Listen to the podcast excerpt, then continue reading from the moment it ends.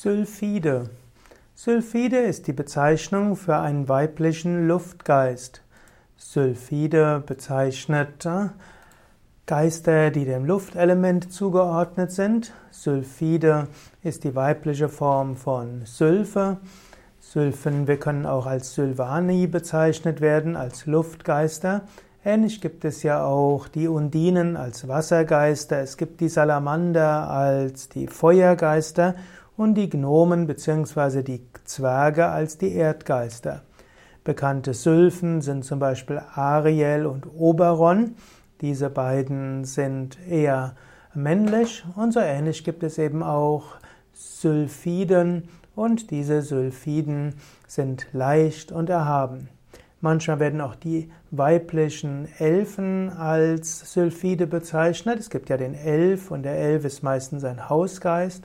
Eine Elfe kann ein Hausgeist sein, kann aber auch eine Sylphide bezeichnet, also ein Luftgeist, der in der Luft äh, schweben kann und äh, viel Gutes bewirken kann.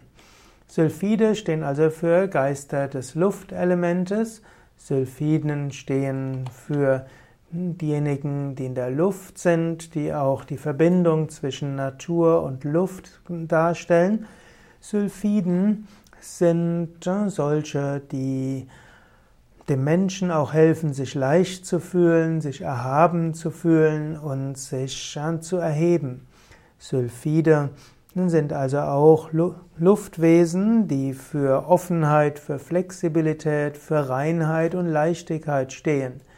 Es gab auch äh, eine Zeit, insbesondere in der ersten Hälfte des 20. Jahrhunderts, indem man eine Balletttänzerin auch als Sylphide bezeichnet hat, insbesondere dann, wenn die Balletttänzerin sehr schlank war und sehr fein und zart war, dann wurde das auch als Sylphide bezeichnet. Also äh, Sylphide, hm, auch nicht nur Luftgeist im Abstrakten, sondern eben auch konkret Balletttänzerinnen, die eine sehr schlanke Figur haben und die irgendwo so aussehen wie ein Luftgeist.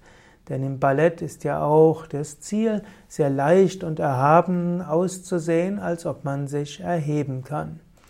Also Sylphide, Luftgeister, die für Leichtigkeit stehen, manchmal auch Schutzgeister, die einem helfen und wie ein Windhauch einem helfen, wenn du irgendwo bist und plötzlich kommt so ein Windhauch und du spürst anschließend etwas im Herzen oder eine Leichtigkeit, vielleicht hat dich gerade eine Sylphide berührt.